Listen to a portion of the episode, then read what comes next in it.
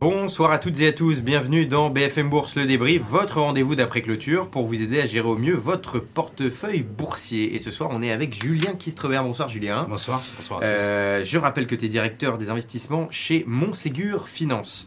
Et ce soir, on va ne faire que répondre à vos questions. C'est ce qui nous fait déjà un vaste programme.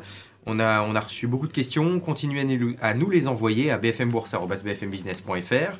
Et on va commencer à parler un peu de marché, de la tendance des marchés. Euh, au niveau mondial, avec une première question de Mickey, qui se demande si la différence entre les marchés américains et le marché français ou européen, on va dire, euh, va durer. Donc j'imagine que ce qu'entend Mickey par différence entre les marchés américains et français, c'est que globalement les marchés français sont beaucoup plus repartis que les marchés américains. Euh, et ben il se demande pourquoi, il se demande aussi ce qui a fait baisser les marchés américains et si on ne va pas euh, déchanter demain, Julien. Euh, Peut-être on peut commencer par expliquer pourquoi est-ce qu'on est, est-ce qu'en France les marchés sont si bien repartis par rapport à l'outre-Atlantique? Depuis quelques mois, c'est vrai que le, marché leader, c'est euh, bah, le CAC 40 et l'Europe.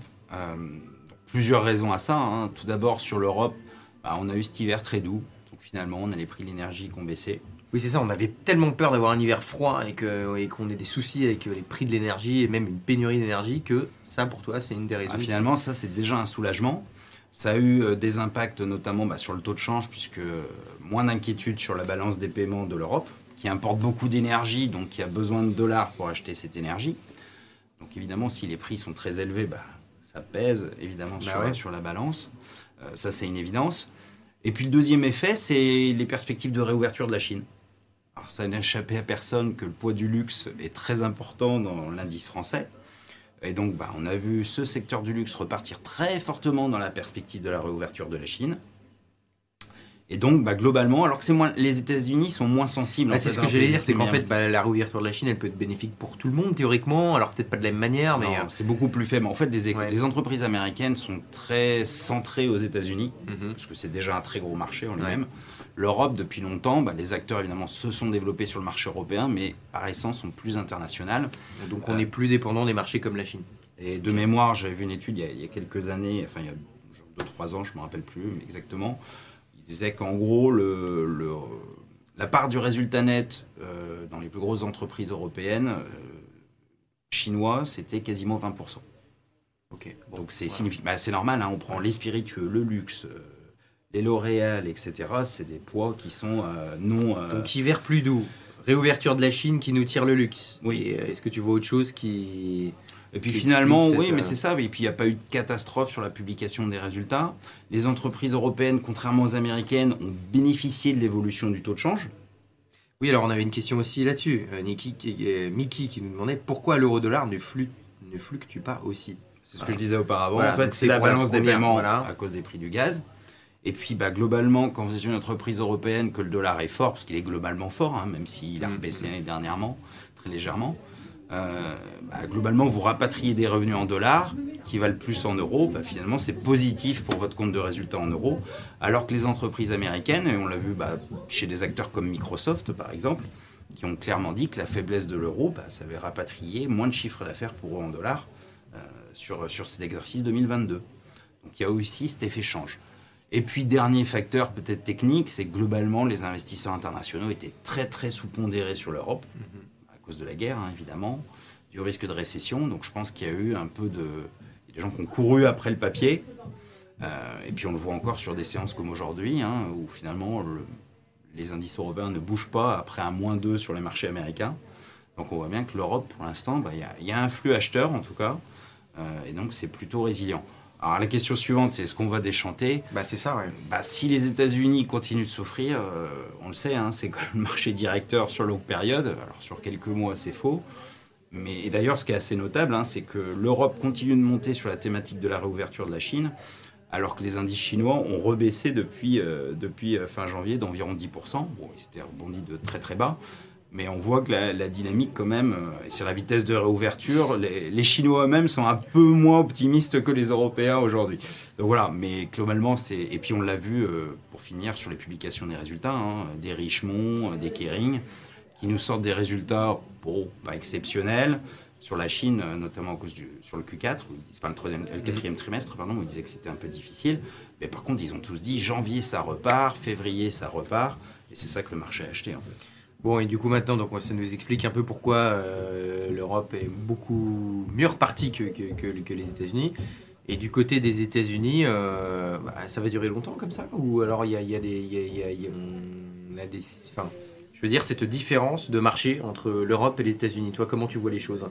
Bah, euh, les, les sujets qui concernent, d'un point de vue macro, hein, les sujets macro qui concernent les Américains nous concernent toujours. hein. Le sujet de l'inflation, il est encore beaucoup plus élevé chez nous. Mm. Les remontées de taux des banques centrales, bah, on est un peu derrière eux, donc ça veut dire qu'on va continuer à les monter. Ouais, ouais, non, mais ça donc, c'est sûr. donc- donc- mais, donc euh, ces dynamiques-là qui peuvent peser sur le marché, elles sont toujours là. Le sujet du gaz, du prix du gaz, on est sorti de l'hiver, donc on est tranquille pour quelques mois. Euh, la question de l'hiver prochain reste entière. hein. On n'est pas sorti Ouais. du tout de, ce- de la, de la ornière totalement.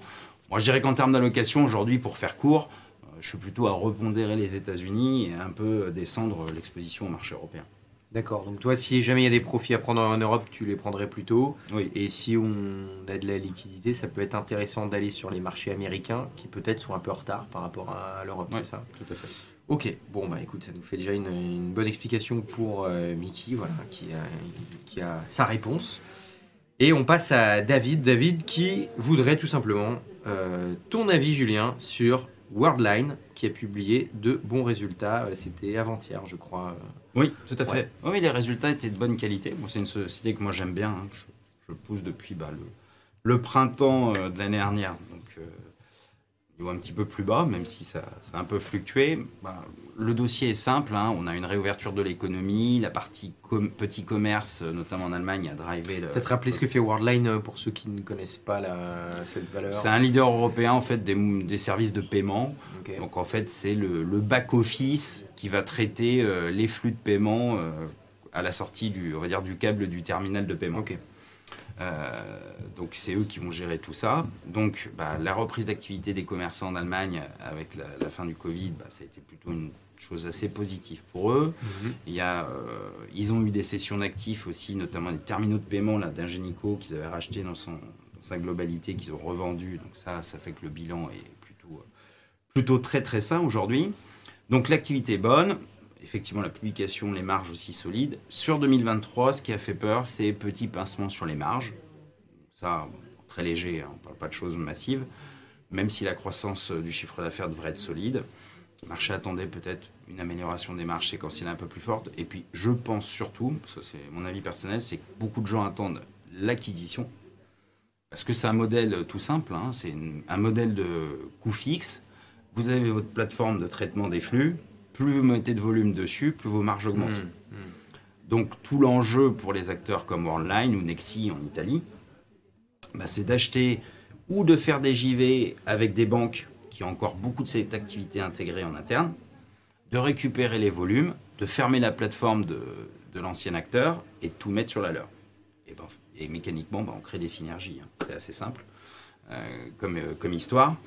On s'attendait à ce qu'il fasse quelque chose sur l'espagnol Sabadell et finalement c'est Nexi qui leur est passé devant. Euh, Il y a des discussions aussi sur une JV éventuellement avec euh, cette activité au Crédit Agricole qui pourrait aussi générer pas mal de synergies. C'est vrai que là-dessus ils ont payé dans la société et puis ça permet de créer beaucoup de synergies. Et toi là, tu serais à l'achat sur Worldline euh, aujourd'hui oui, nos- oui, Ouais, clairement, toujours à l'achat. Après, on peut jamais prédire à quel moment se feront les acquisitions, hein, mais, mais en tout cas, sait que ça va arriver. Bon, en tout cas, à moyen long terme, euh, rentrer maintenant, c'est pas. Voilà, Sur ces niveaux-là, ça me semble assez confort pour un business model qui est quand même assez résilient. Ok, bon bah voilà. Bon, déjà, David, vous avez votre réponse. Et on a Sylvie qui nous écrit aussi Est-il judicieux d'acheter aujourd'hui des actions Eramet alors que la valeur a déjà bien progressé depuis fin octobre? Et ça, cette question, évidemment, on peut se la poser pour pas mal de valeurs. Mais là, on parle d'Eramet. Alors, Eramet, c'est typiquement l'histoire de la réouverture de la Chine, Bah voilà. ouais. parce que c'est l'essentiel du résultat, c'est le manganèse, qui rentre dans la production d'acier. Ils font aussi du nickel, mais bon, il y a pas peut beaucoup peut-être rappeler ce que fait Eramet, pareil, pour ceux qui. euh, Oui, euh, alors c'est un, euh, un groupe minier Ouais. français qui a, qui a plusieurs activités, essentiellement manganèse, nickel. Euh, il y a quelques activités aussi dans, sur, sur d'autres euh, sur d'autres ressources. Bon, qui restent anecdotiques. Le plus important, et on va en parler après, c'est l'avenir sur le lithium, puisqu'ils vont ouvrir des Mm. capacités sur le lithium. c'est ça qui va, être, qui va driver l'histoire. Donc manganèse nickel, bah, très lié euh, à la consommation d'acier. Donc reprise chinoise, à quelle vitesse bah, On va voir. Et donc c'est ça qui a fait le, rebond sur le titre. on voit que les discours sont quand même un peu plus prudents sur le minerai de fer de la part de Rio Tinto. Mhm. Ils ne sont pas négatifs. Ils disent bon, quand même voir, ça va se passer sûrement tranquillement parce que si la consommation euh, chinoise, je suis assez convaincu de la reprise aussi parce qu'on a le même phénomène qu'on a eu en Europe aux États-Unis, euh, un excès d'épargne post-Covid. Euh, donc on devrait avoir le même phénomène qu'on a connu chez nous ou aux États-Unis sur la consommation. Sur la partie investissement, l'immobilier chinois reste quand même en convalescence. Et ça ne va pas se résoudre du jour au lendemain. Bon, en tout cas, les investisseurs l'ont beaucoup joué. Les métaux, globalement, beaucoup remonté suite à ça. Ça s'est recalmé un petit peu. Donc là-dessus, euh, je dirais que, bon, on peut pas s'attendre à des choses exceptionnelles, mais en tout cas, pas de crainte. Le vrai driver, c'est 2024. Donc, euh, ouverture d'une mine de lithium euh, en Argentine.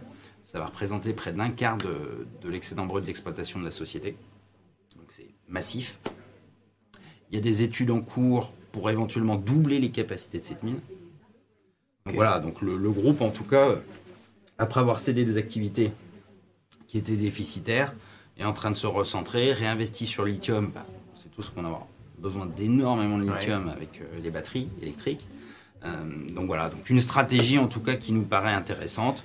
Après, c'est comme toujours, c'est un dossier volatile, hein, les groupes miniers. C'est pas Worldline, hein, c'est un peu différent.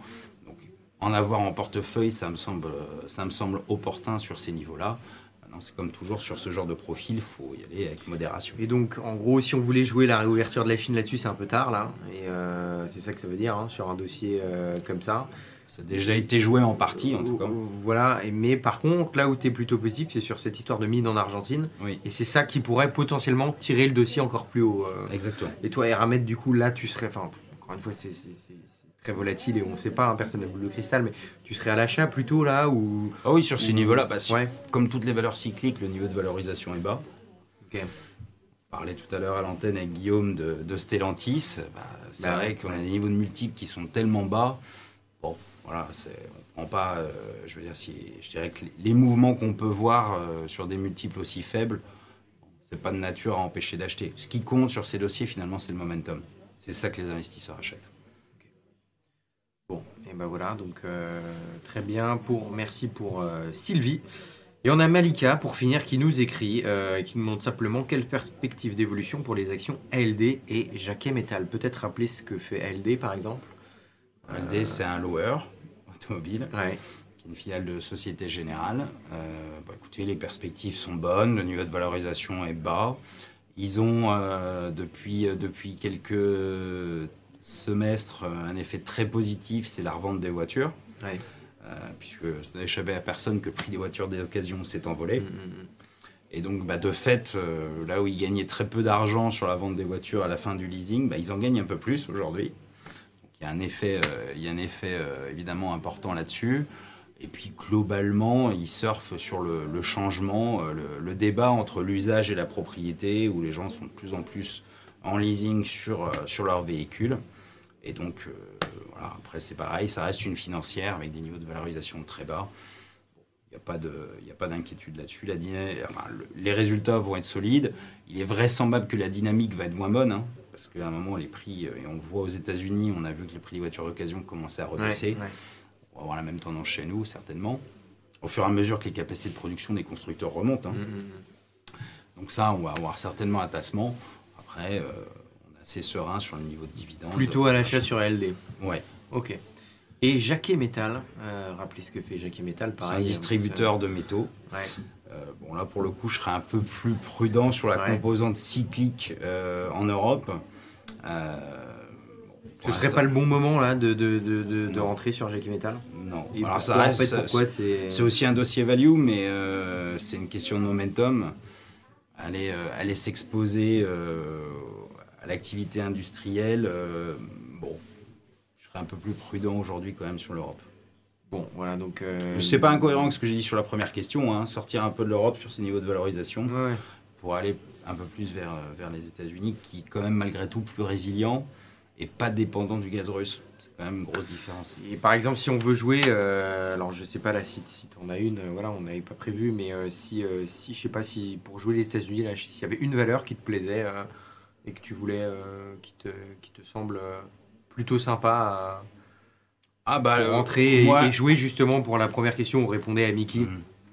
Qui, on disait justement que les marchés américains euh, étaient moins repartis que, que, que les marchés européens et donc peut-être qu'il y a des upsides plus importants à faire sur certaines valeurs. Je sais pas s'il y a une Bah, valeur qui te bah, la société qui, je trouve, est en particulier, hein, qui est très bien, parce que vous avez un portefeuille diversifié, c'est pas original, mais avoir du Berkshire Hathaway, ça, ça marche toujours. Ouais. Euh, il est toujours aussi bon, notre ami.